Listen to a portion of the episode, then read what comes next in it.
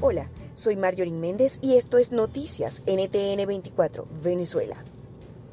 Como un día histórico para las víctimas, calificaron las organizaciones de derechos humanos el demoledor informe presentado este miércoles 16 de septiembre del año 2020 por la ONU sobre Venezuela.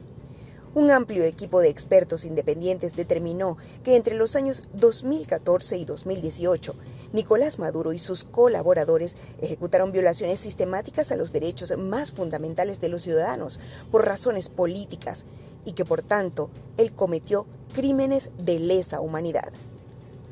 El informe detalla con precisión nombres, pruebas y fechas de que se aplicó persecución, procesamientos sin pruebas, acoso, sometimiento a estrés, asfixias con bolsas de plástico, golpizas, descargas eléctricas, frío extremo, desnudez forzada y otros.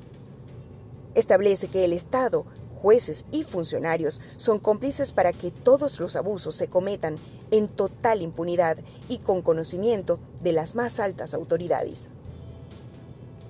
El informe recomienda a la Corte Penal Internacional brindar justicia a las víctimas a partir de ahora. El régimen de Maduro respondió a través de la Cancillería que el documento de la ONU está plagado de falsedades. Pero el secretario general de la ONU, Antonio Guterres, recomendó a Maduro tomarse muy en serio el informe. Nueve muertes dejó el COVID-19 y 761 nuevos contagios en Venezuela este miércoles. Por otra parte, los fallecidos corresponden a dos personas en Apure, dos en Zulia, dos en Aragua, uno en Distrito Capital un hombre en Delta Macuro y uno en Monagas. Con este nuevo balance, Venezuela registra hasta la fecha 63.416 contagios y 511 fallecidos.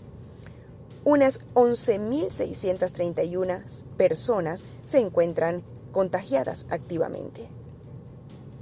Esto es Noticias NTN 24 Venezuela. Para más información puedes visitar nuestra página web y seguirnos en todas nuestras cuentas en redes sociales. Les narró Marjorie Méndez y en la edición Eleazar Marín. Hasta pronto.